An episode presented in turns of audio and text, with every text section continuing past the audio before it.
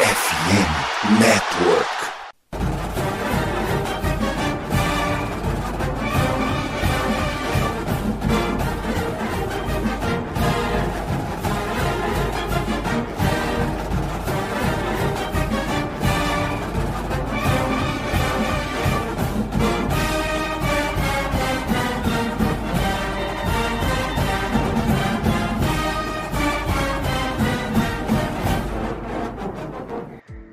Saudações, amigos! Saudações, fãs de esporte! Saudações, fãs dos esportes universitários!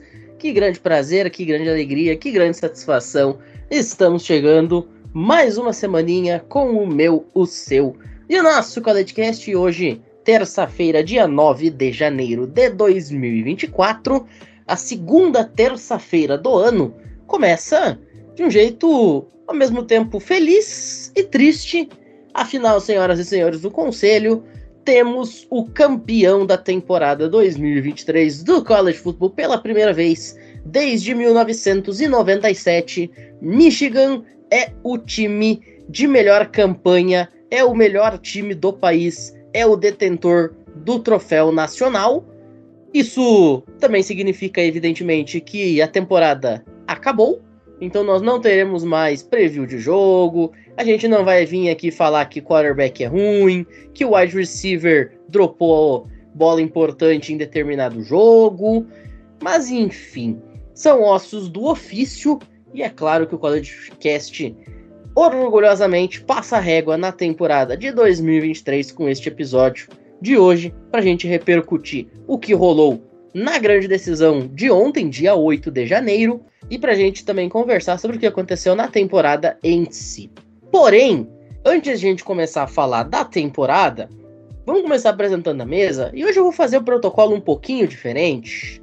Ô, Gabriel, tem uma certa música do The Killers que embala Ann Arbor e a Big House em todos os jogos. Inclusive embalou a equipe também dentro do Rose Bowl e do NRG Stadium. A gente viu vídeos da torcida cantando Mr. Brightside em uníssono. Então, já que a gente tá nesse clima, canta pra gente. Não, mentira, não canta não. Mas muito boa noite. Ao som de Mr. Brightside, Michigan ergue o troféu nacional depois de 26 anos. Cause I'm Mr. Brightside. Musicão do Eclipse, inclusive. Boa noite, Pinho. Boa noite, Albert, Michalski, André, Bruno. Bom dia, boa tarde, boa noite a todo mundo que está nos ouvindo. A Michigan finalmente completa sua estrada, né? Tem aquela, aquele tema do sobrenatural, né? A estrada até aqui, finalmente chegou até o final dela, conquistou o título. E se for a última temporada do Harbour em Michigan, pelo menos sai em alta, né? Porque quatro anos atrás o que tinha de torcedor pedindo cabeça dele não era pouco. Pois é, Mr. Brightside, inclusive, começa dizendo que ele está saindo da prisão e está indo muito bem, né? Porque ele quer tudo e foi mais ou menos isso que aconteceu com o Jim Harbaugh, meu caro Felipe Michalski ele finalmente saiu da prisão de ser o eterno vice, o eterno perdedor, o eterno, digamos assim, injustiçado pela sorte. E agora está indo just fine, como diz a música. Ele quis tudo e ele conseguiu tudo, Felipe Michalski. Jim Harbaugh finalmente pode sentar na mesa dos adultos na casa dele, ao lado de seu pai Jack, campeão nacional com Western Kentucky da FCS, e com o irmão John, campeão do Super Bowl em 2012. Muito boa noite. Olá a todos que estão nos acompanhando aqui no podcast. Olá a todos os colegas da mesa. Bom, o último título de Michigan, como tu citou, foi em 97, ano que eu nasci, né? E eles ganham o título 26 anos depois. Eu espero que não aconteça nada, sinceramente. Mas eu queria lembrar até um jogo que não aconteceu salvou a carreira do Jim Harbaugh em Michigan, que foi em 2020, na época da Covid. O jogo entre Ohio State e Michigan, que foi cancelado devido aos casos de Covid de Michigan, e que evitou mais uma derrota numa temporada que Michigan foi tenebrosa e Ohio State foi para a final nacional, perdeu para aquele cano de time de Alabama lá com o Steve Sarkisian de coordenador ofensivo. Se esse jogo tivesse acontecido, eu acho que o Jim Harbaugh teria sido mandado embora. Não aconteceu. 2021 as coisas viraram, Michigan finalmente voltou a vencer a Big Ten e aí chegamos a hoje. Então é o famoso efeito borboleta. Pois é, inclusive, uma das páginas que, na minha opinião, tem um dos melhores conteúdos de college football que é a CFB Kings, né, Bruno Oliveira? Nesta tarde postou um vídeo daquele fatídico jogo entre Michigan e Rutgers, que Rutgers teve o game winning field goal diante de um total de zero pessoas nas arquibancadas em meio à Covid, o jogo é 35 a 35, e no overtime, o kicker manda para fora o chute da vitória. E se falava muito na imprensa americana que caso Rutgers vencesse Michigan naquele fim de semana, Jim Harbaugh estaria no olho da rua na segunda-feira. O kick acaba indo para fora, Michigan consegue a vitória na segunda prorrogação, o emprego do Jim Harbaugh se salva pelaquela semana, Aí vem o que o Michalski citou, o cancelamento do The Game, de alguma forma que ninguém entendeu nada na época. O contrato do Jim Harbaugh acaba sendo renovado numa espécie de colher de chá, voto de confiança, e aí tudo muda no universo. O Jim Harbaugh faz três anos maravilhosos, coloca três caras como finalistas de Heisman Trophy, coloca três títulos de Big Ten consecutivos, três vitórias no The Game, três participações em College Football Playoffs, e é coroado com o título nacional ontem. É incrível, né? Um jogo onde não teve uma alma viva nas arquibancadas e que não valia de nada. Era dois times, um e três naquele momento. Acabou se tornando talvez um dos maiores efeitos borboleta da história do college football. Muito boa noite, Pinho. Muito boa noite aos nossos queridos colegas de mesa e aos nossos ouvintes. É o famoso nada como um dia após o outro, né? Futebol americano, assim como os esportes em geral, tudo pode mudar num jogo, num dia, né? Um dia você não tá lesionado, no outro dia você está. Num dia você não tem oportunidade, no outro dia você tem. Então, eu acho que a resiliência de Michigan com o Jim Harbaugh foi finalmente paga com o título de ontem. Que eu acho que a gente vai destrinchar o jogo, mas já adiantando com um título 100% merecido, né? Michigan foi o melhor time. Isso se prova com a construção do elenco feita pelo Jim Harbaugh, que a gente vai falar um pouco mais daqui a pouco. Perfeito. Ô, Albert, F no chat. Você que tá sempre com a presença canina aqui no programa, quem acompanha os bastidores sabe, você deve ter realmente ficado muito triste com a derrota do nosso queridíssimo Doguinho.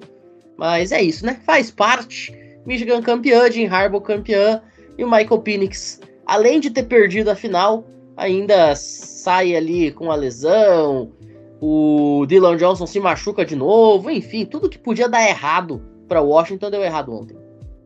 Cara, eu realmente acreditei no Washington e eu tinha esquecido que era a defesa 97 nacional. Complicado, complicado, complicado. Agora, provavelmente o Michael Penix Jr. cai no board, mas isso não é papo para agora. Mas simplesmente decepcionado com a pipocada. É isso. Ô André, muito boa noite para você também. Eu deixei você por último propositalmente, porque.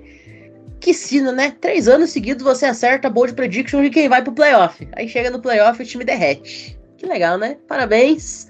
Mais um ano com o seu time que você crava de forma absolutamente espantosa. Chega na final e desaprende a jogar bola ou é engolido pelo adversário ou ambas anteriores. Boa noite, Pinho. Boa noite, Gabriel. Boa noite, Albert. Boa noite, Bruno. Boa noite, Michalski. E uma perfeita noite, maravilhosa madrugada, lindíssima manhã e uma gostosa tarde a todos aqueles que estão nos ouvindo. Infelizmente, hoje estou aqui triste, mas antes de qualquer coisa, eu tenho uma coisa a dizer, Pinho. Não, não acabamos de falar mal de jogadores, principalmente quarterbacks. Temos uns caras para falar mal. A análise de prospectos está chegando. Mas antes disso, eu queria claramente deixar que o programa de hoje estou fazendo triste. No último programa eu não pude fazer o barulho do cachorro, né, a sonoplastia, e talvez isso tenha zicado Washington. O Washington foi engolido, destroçado, amassado, pisoteado, chutado, escarrado e para finalizar, explodido por Michigan, né? Michigan que dominou no jogo terrestre, a sua defesa engoliu o ataque de Washington. Dito isso, eu não acho que tenha sido uma pipocada do nosso querido Michael Pence, porque para mim a palavra pipocada tira totais méritos da minha querida Michigan, que simplesmente mereceu ser campeã nacional. Dito isso, eu estou fazendo um programa extremamente triste. Os meus Huskies estão dormindo. Eu nem tenho Husky, mas na minha mente eu tenho. E é isso. Perfeito. Bom, a gente faz agora uma rápida pausa. Depois da vinhetinha, tem bloquinho de recados e a gente chega para debater a final nacional. Não saiam daí.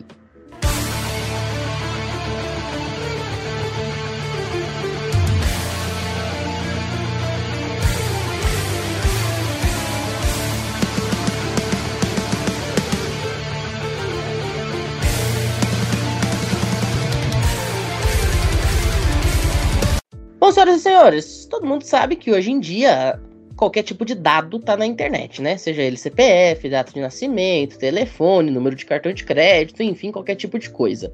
E você sabia que o Brasil está entre os 10 países com maior número de vazamentos de dados online? Pois é, a cada trimestre mais de um milhão de brazucas têm seus dados vazados em algum ataque hacker. E vamos combinar que isso é chato pra caramba, né? É tão chato quanto foi a final nacional do ano passado, em que Georgia já tinha fechado o jogo basicamente no primeiro quarto. Mas para você que acha que não dá para se proteger, dá sim, porque assim como a OL de Washington durante toda a temporada protegeu muito bem o Michael Penix Jr. dos defensive linemen adversários, dos edge rushers adversários, a Surfshark também te protege, também garante que você fique bonitinho, livre ali no pocket e garanta que não vai ter esse problema, essa dor de cabeça de ter os seus dados vazados. Afinal, com o pacote One, você conta com conexão segura com VPN para navegar tranquilo no Wi-Fi do shopping, do restaurante ou de qualquer serviço público, qualquer local público. Tem serviço de notificação que te avisa se algum dos seus dados vazar na internet, acesso via VPN a IPs de mais de 100 países e um ad blocker que vai fazer você parar de ser perseguido por aqueles anúncios que parece que enxergam tudo o que você faz. Além disso, ela é muito fácil de usar e você só precisa de uma única assinatura para ter todos estes benefícios.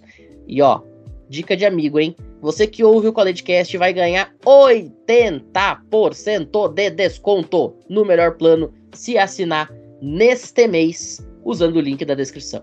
Ficou curioso? Se interessou? Então já corre ali, clica no link que tá na descrição do episódio e vai ser feliz.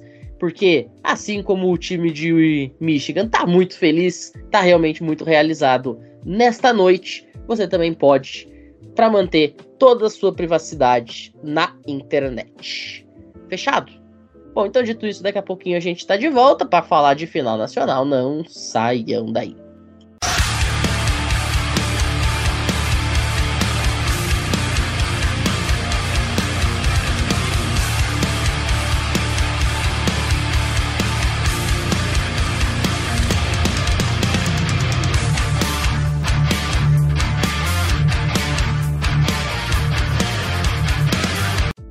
André, vamos começar contigo, porque na semana passada você falou que achava que o que poderia definir o título nacional é se Michigan estabeleceria o jogo terrestre e se o Washington teria forças para pará-lo. Bom, você cravou. É só isso que a gente tem para dizer. Você cravou tal e qual aconteceu. Donovan Edwards anotou os dois primeiros touchdowns da partida em duas big plays. Blake Corum depois fechou o jogo com mais dois touchdowns. Enfim, Michigan, de fato, em nenhum momento foi realmente ameaçada, em nenhum momento a gente olhava e dizia, poxa, talvez o Washington vai ter força para buscar isso daqui. Foi realmente um jogo onde o Washington tentava correr atrás da máquina, tentava correr atrás do próprio rabo, e Michigan sempre acabava conseguindo manter a sua liderança e conseguia sempre ter os momentos que lhe interessavam para se manter em vantagem. Com muita justiça, com muitos méritos, os Wolverines levantam o título nacional e o Jim Harbaugh, como a gente citou, que virada de jogo espetacular na vida dele, né? Que virada de momento em questão de 3, 4 anos. A vida do cara muda 180 graus e ele se junta ao hall dos grandes campeões. É, Pinho. Infelizmente, o meu primeiro comentário de análise no, no último programa foi exatamente esse, né? Eu falei exatamente isso. Se Michigan conseguisse correr, o título nacional era deles. Se Washington conseguisse parar as corridas, Washington era campeão nacional. Não deu outra. Com 20 minutos de jogo, e nem digo 20 minutos de tempo corrido de jogo, quando se fala do tempo corrido do, do futebol americano, mas sim de tempo contando paradas e tudo, o jogo praticamente já estava decidido, né?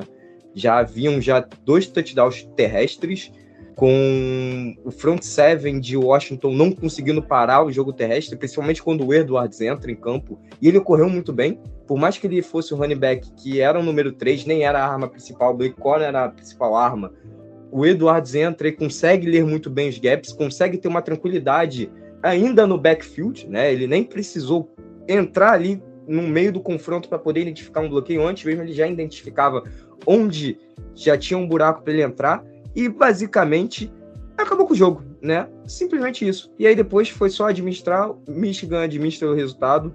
Teve momentos ali que realmente teve um pouco mais de tensão. Washington diminui para uma posse, aí fica uma batalha de punts, punch para um lado, punch para o outro, mas Washington não tem força, não teve força.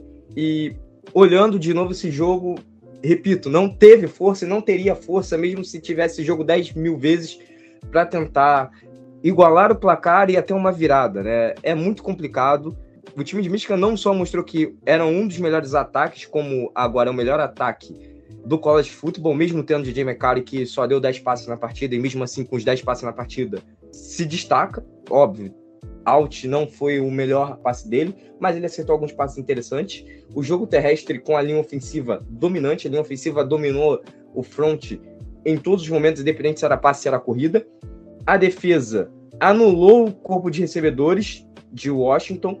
O Dunze praticamente não produziu nada e os outros recebedores também anulados. O jogo terrestre de Washington já não entrava antes desse jogo, entrou muito menos.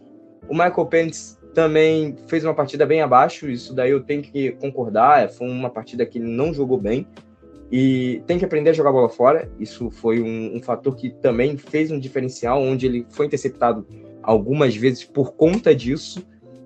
Dito isso, como a bancada hoje está cheia, encerro aqui minha, meu comentário nesse início e é isso. Ô, Bruno, semana passada a gente fez aquele episódio com o Wayne e entre as previsões que a gente fez, além dessa que o André cravou, a gente falava muito que esse seria um jogo entre conceitos que talvez a gente não estivesse esperando que pudessem fazer com que o jogo fosse modificado. Porque a gente falou muito, ah, a OL de Washington é a melhor do país, a DL de Michigan é uma das melhores também, a gente vai ter um embate de trincheiras, a gente tem um time tem um ataque terrestre espetacular e o outro tem um ataque aéreo espetacular, um time tem uma boa secundária, o outro tem isso, um tem aquilo, não sei o que.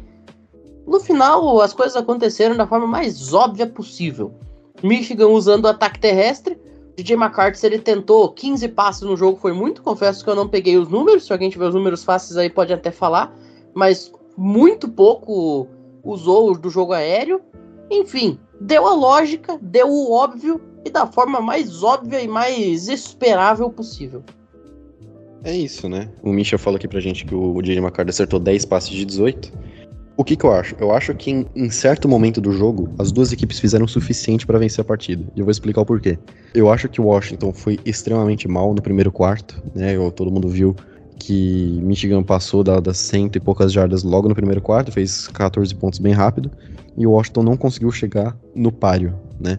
Só que a partir do segundo quarto, a defesa de Washington joga muito bem até o início do quarto período. Então a gente viu um ataque de Michigan completamente ineficiente, tanto no jogo terrestre e quanto no jogo aéreo, né? Porque o J.J. McCarthy só acertou um passe assim decente mesmo, que foi no quarto período pro Loveland. O Washington conseguiu a campanha para diminuir para uma posse naquela quarta descida pro Jalen Polk.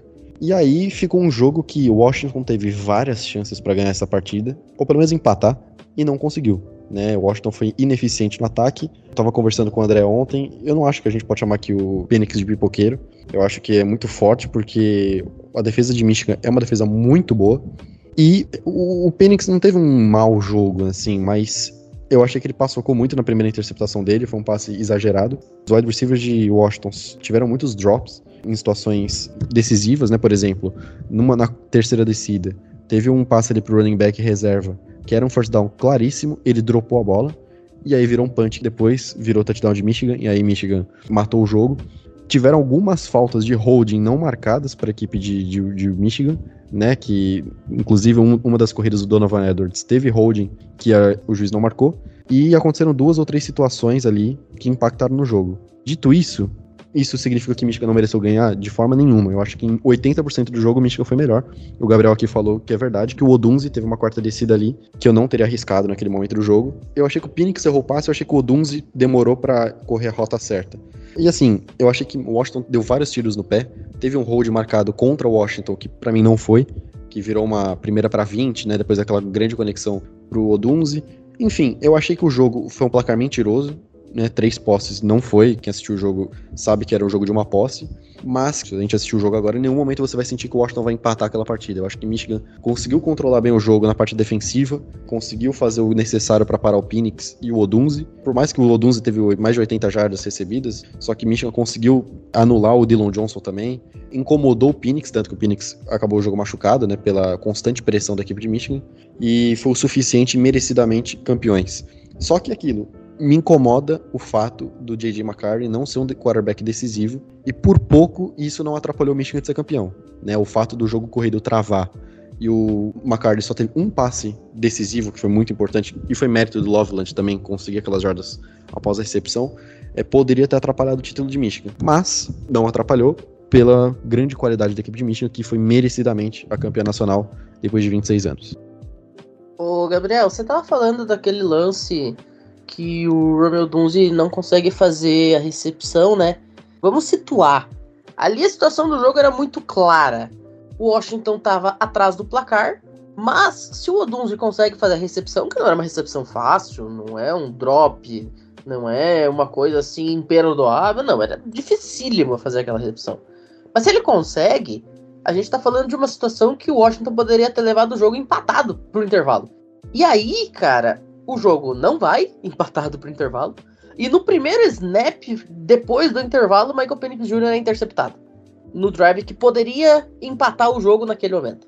Então isso tudo acaba virando uma bola de neve, porque você sai de uma situação que o momentum estava virando ao seu favor, e em um snap, em uma fração de segundo, em um passe que sai torto, uma ação que o Michael Penix ele tá plantando o pé e aí o offensive lineman dele, totalmente sem querer, obviamente, acaba pisando na região ali do calcanhar dele. Isso acaba mudando todo a forma dele fazer o passe. O passe sair curto, é interceptado, Michigan recupera, o momentum gira de novo, vai pro seu adversário, até você escalar tudo de novo. Enfim, se torna toda uma pressão dentro da sua cabeça e a partir daquele momento, acho que talvez Michigan em nenhuma outra ocasião no jogo esteve tão próximo, a gente sentia que havia uma possibilidade real de que o jogo pudesse ficar empatado, de que o jogo pudesse, de repente, ter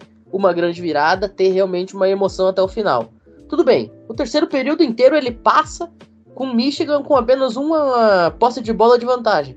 Mas faltou o Washington também conseguir colocar isso de fato em ação, porque é aquela coisa, papel aceita tudo. Agora você precisa fazer com que as coisas realmente aconteçam se quisesse ter algum tipo de sorte diferente.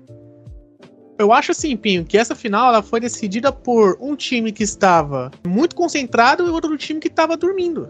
Porque se você pegar os dois touchdowns do Donovan Edwards, você vai ver que a defesa de Washington dá uma travada. Jogador atacando o gap errado, é, jogador atacando mais do que deveria, esperando quando não deveria. Enfim, o time de Washington, a defesa de Washington no jogo terrestre foi um completo desastre. Eles estavam muito ansiosos. E o time de Michigan estava muito resiliente. É um time que tá terceiro ano seguido no playoff. Tomou uma pancada de Georgia no primeiro playoff, ok, tranquilo. Aí quando perderam para TCU, que não deveria ter acontecido, eu acho que deu uma virada de chave ali, porque esse ano, quando eles desceram de Alabama, mesmo quando o Alabama ficou na frente no último período, você não via eles nenhuma hora nervosos, estavam resilientes. E nessa final, o time de Michigan estava muito mais resiliente, estava muito mais concentrado. Né? No, no começo ao fim, você viu um time que, ah, o ataque não conseguiu fazer sua parte, a defesa estava lá. A defesa o ano todo fez isso e novamente conseguiu carregar esse time, vamos dizer assim.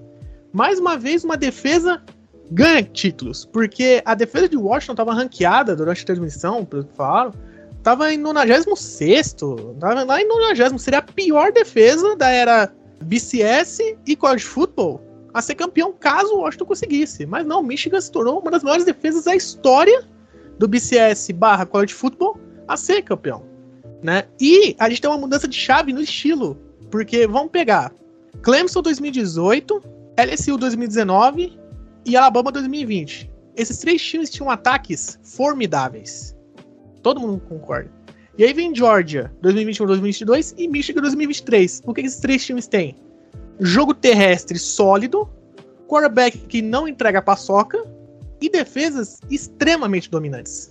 Então voltamos para aquele estilo que deu muitos títulos para Alabama, que é o quê? Jogo terrestre forte e a defesa dominante. Teve um combate de estilos nessa final. O estilo de Washington não chegou nem perto de fazer estrago. Porque ficou uma posse de bola, mas você nunca viu Washington um momento tá para eles, vamos dizer assim.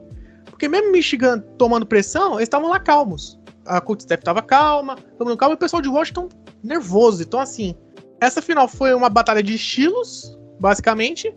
Venceu quem ganhou os últimos dois, duas finais, né? O estilo de jogo terrestre sólido e defesa forte. É esperar para o próximo ano, mas assim, para Washington, a decepção é maior, porque o jogo aéreo não funcionou nada.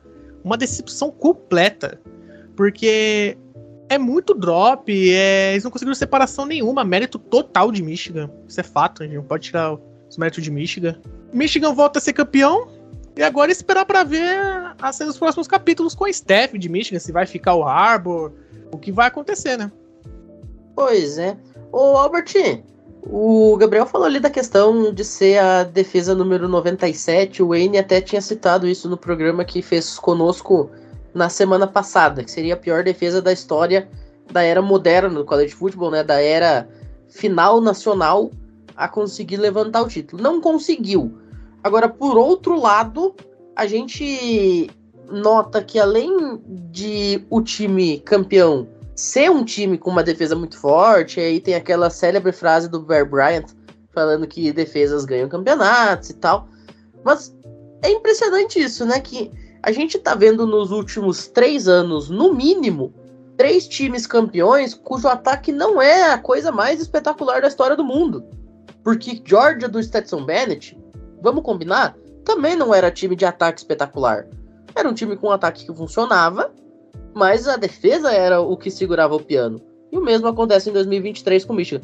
Será que a gente está vendo uma tendência no college football depois de Joe Burrow e aquela LSU de 2019 com Jamar Chase, com Clyde Edwards Hilaire, com, enfim, um ataque explosivo ao extremo depois de Trevor Lawrence carregando Clemson também com um ataque espetacular, depois de Alabama ser campeão com Tua Tagovailoa com 3, 4 wide receivers primeira rodada. Será que a gente está voltando, de certa forma, a um futebol americano roots, anos 60, 70, nesses últimos 3, 4 anos?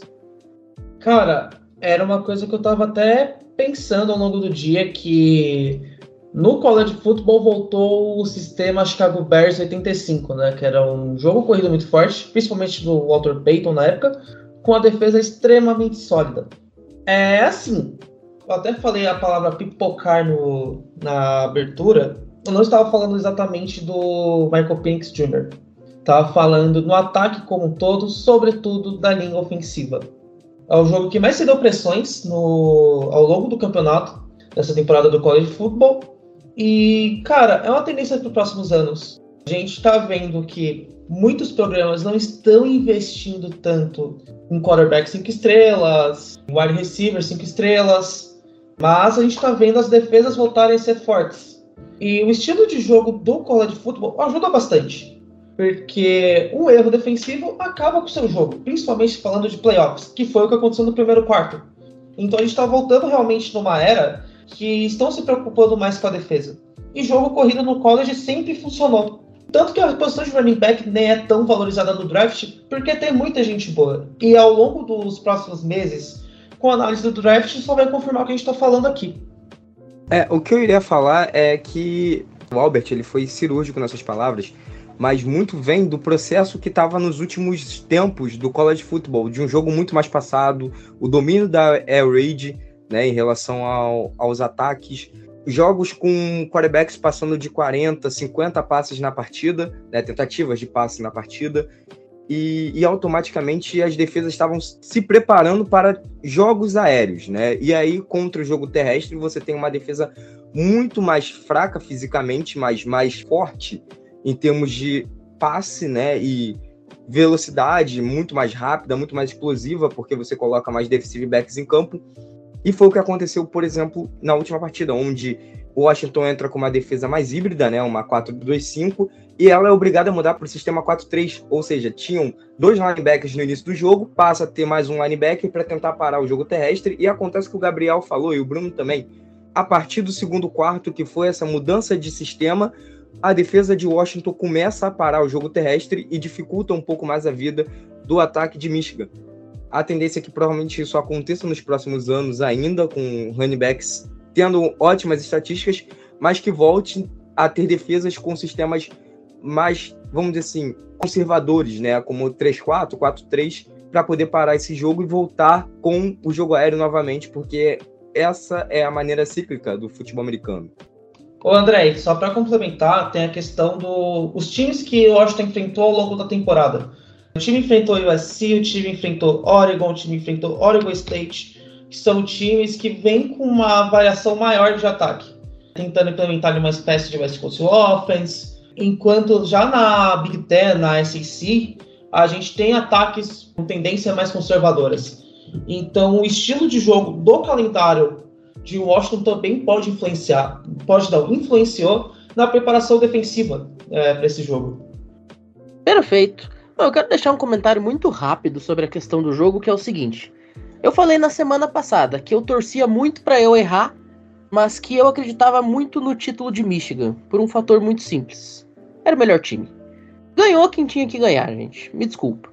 É claro que a gente queria muito ver o Washington ganhando, fator underdog, o time desacreditado, a temporada mágica, Cinderela e tudo mais. No final das contas, porém, ganhou quem tinha que ganhar, ganhou quem mais mereceu ganhar, ganhou quem fez tudo para ganhar. E é até interessante a gente citar esse fato, porque os dois times que chegam à final chegam com muita justiça. São os dois times de melhor campanha, são os dois times invictos, são os dois times que durante todo o ano fizeram por merecer estar ali. Só que um deles tinha mais time. Um deles tinha mais elenco. Um deles tinha um treinador mais experiente. E isso acabou se sobressaindo no final. Então, a gente tá aqui falando muito sobre como foi o jogo, mas é importante dizer que em nenhum momento a gente pode afirmar que o Washington perdeu o título, que o Washington perdeu o jogo. Não, Michigan ganhou, Washington não perdeu nada. Como até foi comentado aí, agora vai me fugir quem foi que comentou. Mas os dois times poderiam ter ganhado os dois times fizeram por merecer ganhar. A questão é que um deles tinha mais elenco de apoio, um deles tinha mais chance, um deles tinha os meios para conseguir ganhar de forma mais consistente do que o outro. Então, só isso que eu tenho para dizer mesmo, a gente precisa deixar isso muito registrado. Em nada, em nada, o jogo de ontem apaga a temporada do Michael Penix Jr. Michael Penix Jr. ele não pode cair uma rodada no draft porque ele não foi campeão nacional. O Dylan Johnson não pode agora ser taxado de um running back que só joga partidas pequenas porque ele não foi bem na grande final. O fato do Jalen Polk, o fato do Romeo Dunze não ter conseguido ter cada um 250 jardas e três touchdowns não significa que esses caras não são wide receivers extremamente prolíficos. O fato do Odunze não ter conseguido agarrar aquela quarta descida que era providencial não significa que ele é um bust. Não, acontece, são coisas do jogo. Então, parabéns para Michigan que soube vencer, que mereceu vencer, que mereceu ser campeã e que finalmente consegue sair da fila. Para Washington, bem-vindos à Big Ten e se quiser ter algum sucesso, vai ter que mudar muita coisa nessa defesa. Porque jogar na Big Ten, querendo ser campeão nacional, querendo chegar longe, querendo jogar final de Big Ten, querendo jogar College Football Playoff com a defesa número 97 do país, não vai acontecer. Não vai acontecer. Mas, enfim, logo depois da vinhetinha, a gente tá de volta e aí a gente parte para um viés um pouquinho diferente dessa decisão, porque tem um detalhe em toda essa situação que a gente precisa falar agora que a temporada se acabou oficialmente, mas é depois da vinhetinha, já já a gente está de volta, não saiam daí.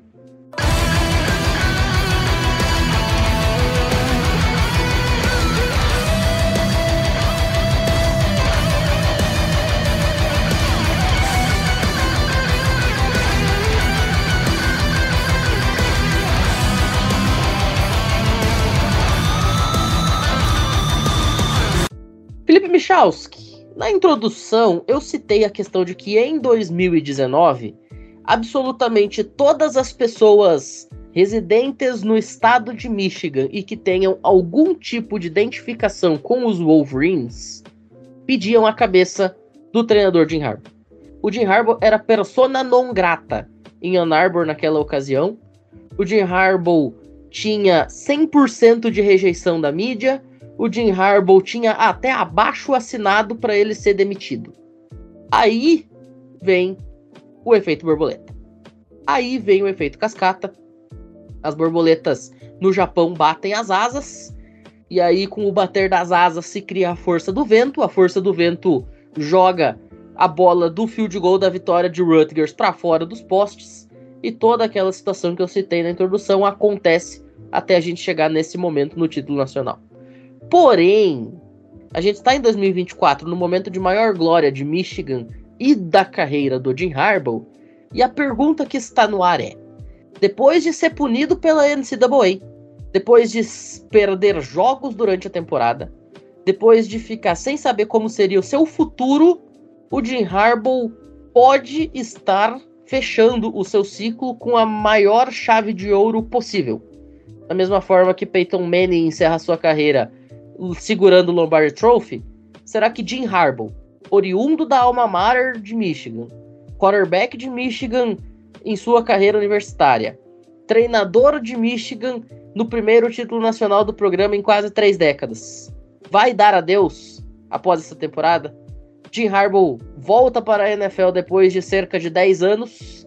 Ou a comoção generalizada do título pode fazer com que a ideia dele mude e ele permaneça em Ann Arbor?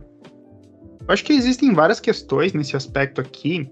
Eu acho que foi relatado publicamente a chateação dele com a NCAA a respeito das punições que ele sofreu, né? Perdeu os quatro primeiros jogos, perdeu também as últimas partidas na, na temporada. Eu acho que talvez isso possa ser um fator importante para ele acabar deixando Michigan. Para além da questão do título nacional, que dá uma sensação de, de dever cumprido. Agora, eu vou ser bem sincero, eu não tenho nenhuma certeza, sabe, sobre quais direções ele vai tomar. Eu acho que esse time de Michigan, ele meio que fecha um ciclo, sabe? Porque a partir dessa final, acho que vai ter muito jogador que vai sair. Eu acho que o time de Michigan ele vai ser um pouquinho desmontado. E acho que até pro Jim Harbaugh eventualmente não se queimar em determinada situação, se ele acabar eventualmente encontrando uma oportunidade interessante na NFL, eu acho que ele pula para a liga profissional. Então eu acho que são va muitas variáveis aqui envolvidas. Eu acho que Michigan em 2024 ela não vai ser tão competitiva quanto em 2023, mesmo que o de Harbaugh fique. Você contar que a Big Ten ano que vem ela vai ser muito mais competitiva. Esse duelo entre Washington e Michigan vai se repetir na Big Ten na temporada 2024 e o negócio ele complica um pouco mais. Eu acho que Michigan pode pegar uma vaga no playoff da próxima temporada no, no playoff expandido de 12 times, mesmo com essas intempéries. Agora, eu acho que sem o Jim Harbaugh, eu acho que Michigan não pega, não. E só fazendo um comentário rápido sobre a final, que não foi dito, eu acho que o Dylan Johnson ter jogado limitado na final também foi um fator importante para Washington ter perdido o jogo, porque o Washington teve que fazer muito improviso para poder fazer seu jogo terrestre se movimentar, teve que utilizar muitos recebedores, e acho que isso acabou um pouco sacrificando, porque o Washington não conseguiu construir um ritmo ofensivo também nessa partida. Eu acho que se ele tivesse inteiro e o Washington tivesse imposto mais o jogo terrestre, eu acho que Michigan teria um pouco mais de dificuldade. Mas aí a gente nunca vai saber porque o jogo aconteceu e terminou assim, Michigan campeã, né? Inclusive esse ponto é bem interessante porque o Wayne ele chamou atenção para um detalhe no programa da semana passada que a gente às vezes passou por alto. O Dylan Johnson jogou dois meses com o pé machucado. Ele jogou dois meses lesionado. Gente, no futebol brasileiro, que tem 400 jogos por temporada, você ficar dois meses lesionado já é difícil. No basquete, no hockey, que começa em outubro e vai até maio, você ficar dois meses lesionado é difícil. No beisebol, que a temporada começa em abril e vai até outubro, ficar dois meses lesionado é difícil. Agora tu imagina no college football que para você ser campeão, você faz 15 jogos. Você ficar dois meses lesionado, sabendo que você joga uma vez por semana, Significa que se você ficar de fora, você fica de fora de 7 ou 8 jogos. É metade da temporada de um time campeão. É dois terços da temporada de um time que não vai aos playoffs. A temporada regular são 12 jogos. Se você ficar dois meses fora por lesão, você fica fora de 8 jogos. São 66%. Então, o Dylan Johnson, ele com muita garra, com muita vontade, com muita determinação, de forma extremamente louvável, ele quis jogar. E ele foi importantíssimo, ele foi o nome desse ataque quando o ataque aéreo não funcionava, e muitas vezes que o ataque aéreo funcionava, ele também era o nome para poder desafogar. Porque da mesma forma que era a coisa mais óbvia do planeta que Michigan ia jogar de forma terrestre, e todo mundo sabia que Michigan só estava insistindo com o jogo terrestre, especialmente no terceiro período, quando o ataque de Michigan para de conseguir produzir, por que, que o ataque de Michigan não produziu? Porque o J.J. McCarthy não passava a bola, Washington simplesmente lota o box, coloca 400 caras ali na linha defensiva, ergue o muro, ninguém mais passa. Com a questão de Washington, era o contrário. Você tinha um time que insistia muito no ataque aéreo, só que para não ficar muito óbvio, você tem que ter o ataque terrestre sempre sendo uma ameaça. E era nesse ponto que o Dylan Johnson era essencial para a equipe de Washington. E aí ele joga lesionado esse tempo todo, como eu falei, na base do sacrifício. Bom, no último snap da semifinal, ele se machuca de novo. E foi uma lesão tão grave que ele precisou que dois caras o ajudassem a sair de dentro de campo. E aí ele joga de novo baleado na grande final e ele se machuca de novo no começo do jogo. Inclusive eu até fui ao Twitter e coloquei lá: Dylan Johnson sai machucado de novo, talvez sua temporada possa ter chegado ao fim de forma precoce, não sei o que. Dois minutos depois ele tava correndo que nem um doido já dentro de campo de novo. Mas isso mostra o quê? Vontade, resiliência, garra, como eu falei, raça. Mas também mostra o quê? O Washington dependia demais dele.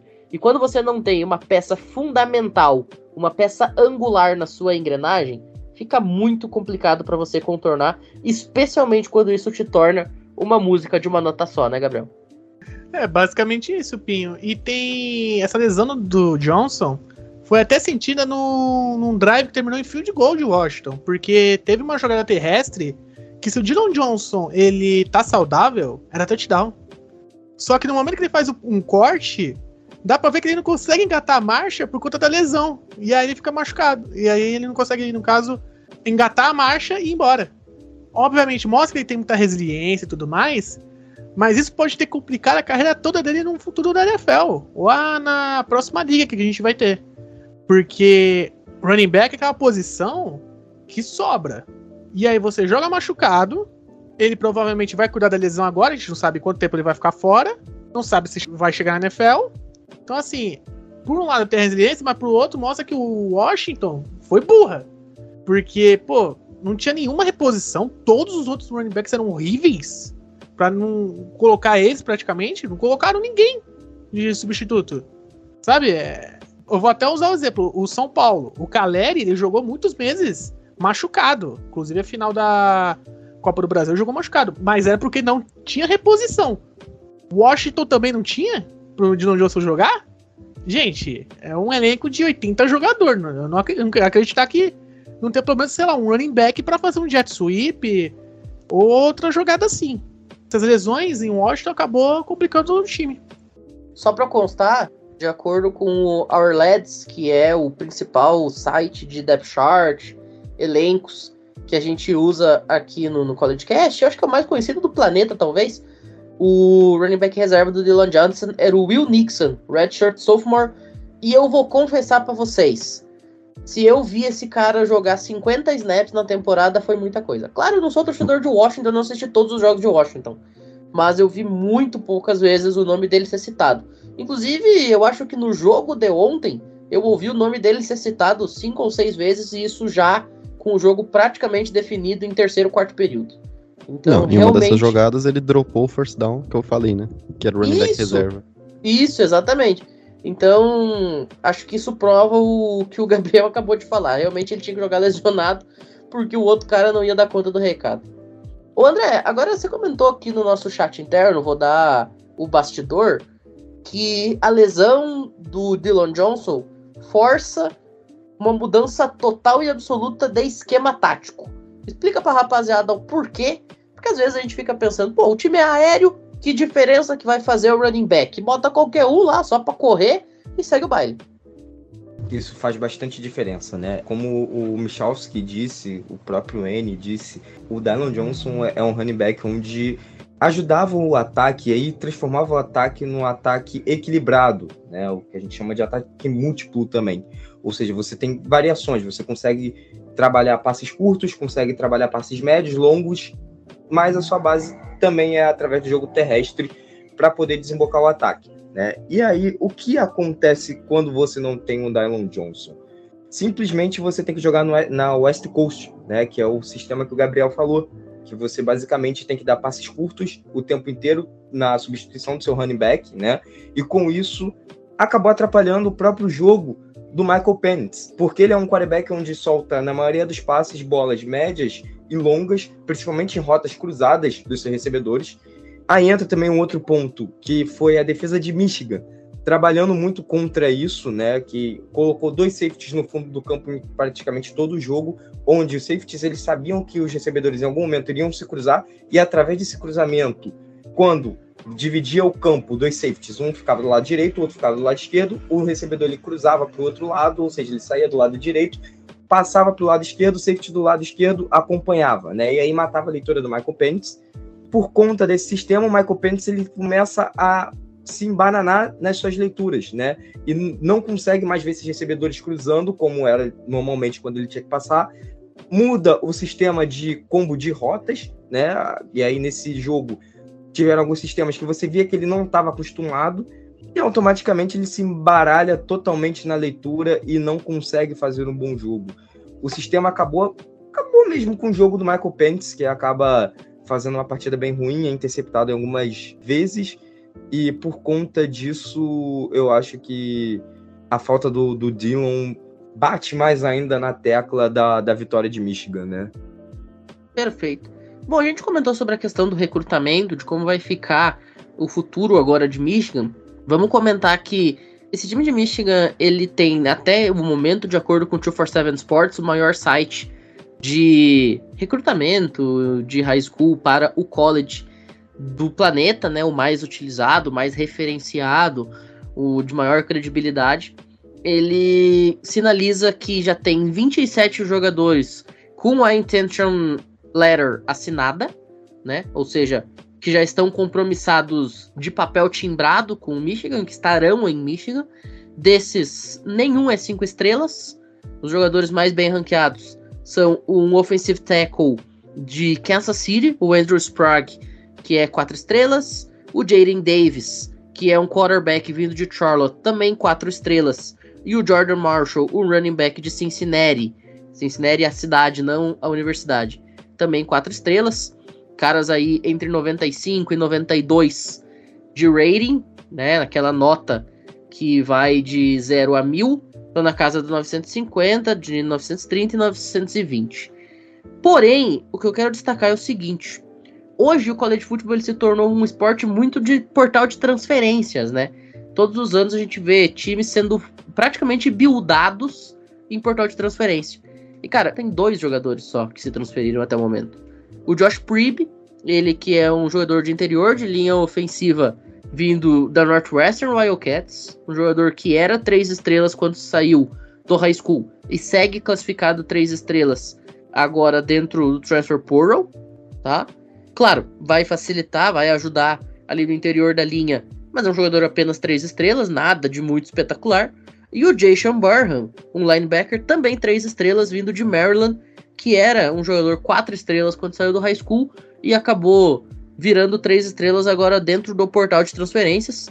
Na época que ele sai do ensino médio, ele era o jogador número 130 do país, um dos jogadores mais altos recrutados na história do programa de Maryland, linebacker número 11 da sua classe, mas que também não teve todo esse hype estando de fato sendo mostrado dentro de campo, não viveu à altura do que se lhe prometia.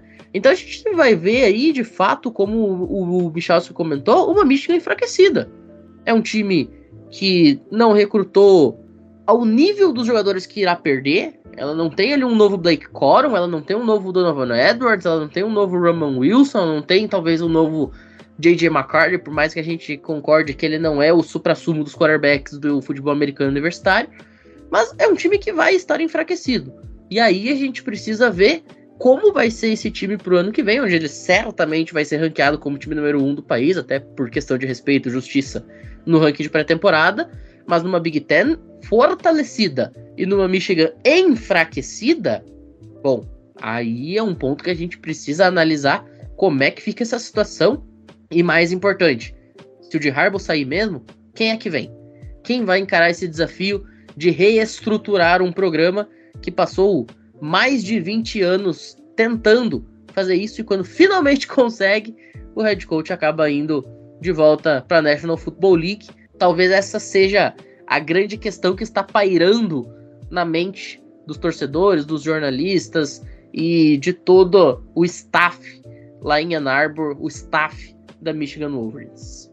Bom, a gente vai se encaminhando então para o final do episódio. Esse episódio era realmente mais para a gente debater aquilo que já aconteceu até aqui nessa temporada.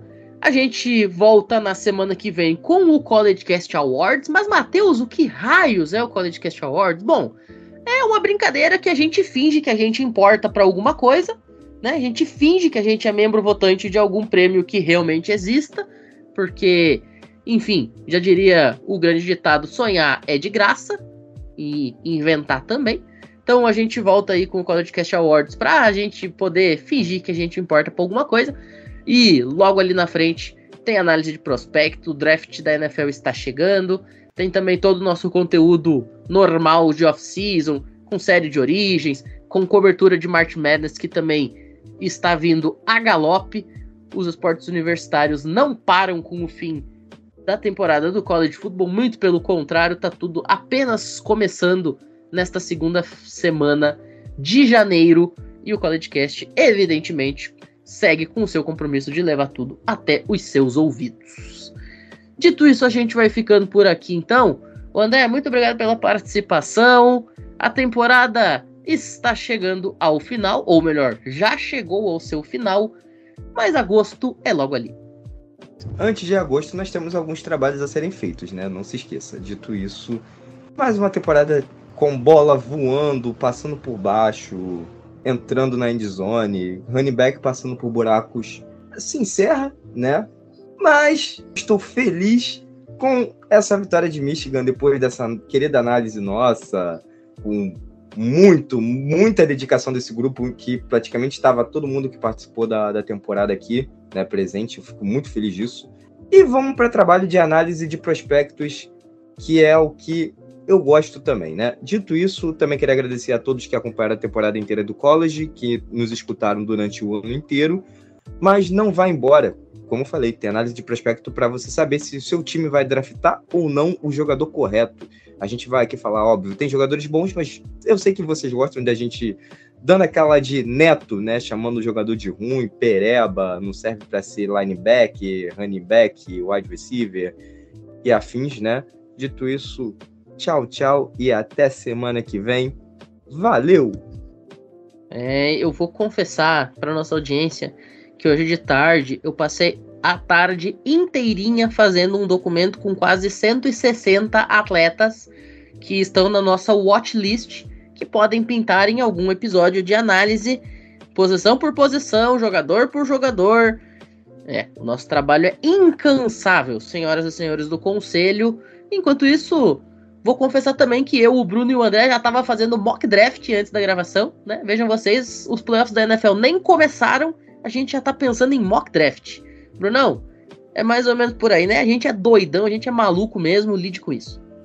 Exatamente, né? Foi uma temporada excelente de college football. Tivemos momentos sensacionais. E agora, como o André falou, até agosto a gente tem uns esqueminha para fazer, que vai ser muito bom. E espero estar novamente aqui na temporada que vem, falando de como a minha Miami, liderada por um quarterback vindo de Albany, vai levar esse time para os playoffs e vai destruir a futura Michigan. Ô Gabriel, eu conto ou tu conta? Extra, extra! Oito pessoas enganadas! Bruno vai ser a nona pessoa enganada, tá? Dito isso, Valeu, Michalski, valeu, Albert, André, Bruno, Pinho, todo mundo que nos ouviu. Mais uma temporada de college football. Graças a Deus, essa eu participei bastante. O Michalski, ele está com a webcam, vocês não estão vendo, mas ele está com a webcam. Ele tampou a cara por conta da minha piada. Ele é filha da mãe, porque ele adorou minha piada, só não está querendo afirmar. E eu vou dar um spoiler. Enquanto o Bruno, o Pinho e o André estavam fazendo mock draft, eles colocaram o J.J. McCarthy, Bruno e o England Patriots na 3. Eles, vírgula, eu não tenho nada a ver com isso. São dois malucos. Isso é crime em 280 universos. Ô, Michalski, muito obrigado pela participação também. Próxima temporada, a gente espera que a gente tenha que fazer menos episódios em vídeo falando sobre realinhamento de, de conferência, porque já tá chatão. Né? Depois de tudo que fizer, depois dessa dança das cadeiras maluca que os caras fizeram em 2023, a gente espera que a gente fique uns 15 anos sem falar disso. Mas enfim, haja o que hajar, como diria o poeta, estaremos aqui para tratar. Até rimei. Bom, acabou a temporada. É, definitivamente tu tem razão, né? A gente vai, vai ficar um tempinho sem falar de realinhamento. Ou não, fique ligado em Florida State. Mas isso aqui é debate para outro momento. Eu vou dar uma de Nikola Jokic e dizer que finalmente acabou. Estamos livres agora, né? Não sou o maior especialista em draft, então não sei se eu vou estar nos próximos podcasts aí tratados a combinar. Mas valeu aí, foi uma grande temporada em 2023, 2024 com muitas mudanças, muitas novidades. Fiquem aí, continuem acompanhando a gente que vai ter mais análise sobre todo o universo do, do esporte universitário, né, principalmente do college football. E é isso então, valeu a todos que nos acompanharam, a todos da bancada e tchau. É, não, nós vamos dar umas férias pro Michalski que ele merece. Ele chegou a vir aqui em Passo Fundo algumas vezes pra gente tratar de assuntos pertinentes, tá? E para você que não mora no Rio Grande do Sul ou especificamente na região norte do Rio Grande do Sul, sim, isso é uma viagem bastante longa. Então, realmente o cara tava compromissados. Ô, Albert, muito obrigado pela participação e ó, tá quase chegando o primeiro aniversário de Murilo Albert no CollegeCast, né? Porque você entrou aqui acho que no começo de abril ou no final de março. Nós estamos aí nos encaminhando para metade de janeiro, é logo ali. Então, cara, já tá quase fazendo ano do episódio de Tyrants do último draft. Falando em Tyrants, né? enfim. Agradecer a todo mundo que acompanha a gente nessa temporada do College Football. Tem muita coisa para falar. Eu espero muito não falar dos bagres, mas vai ser inevitável. E nos vemos no próximo episódio. Eu garanto, eu garanto a presença de dois bagres por episódio para Murilo Albert, porque ele merece.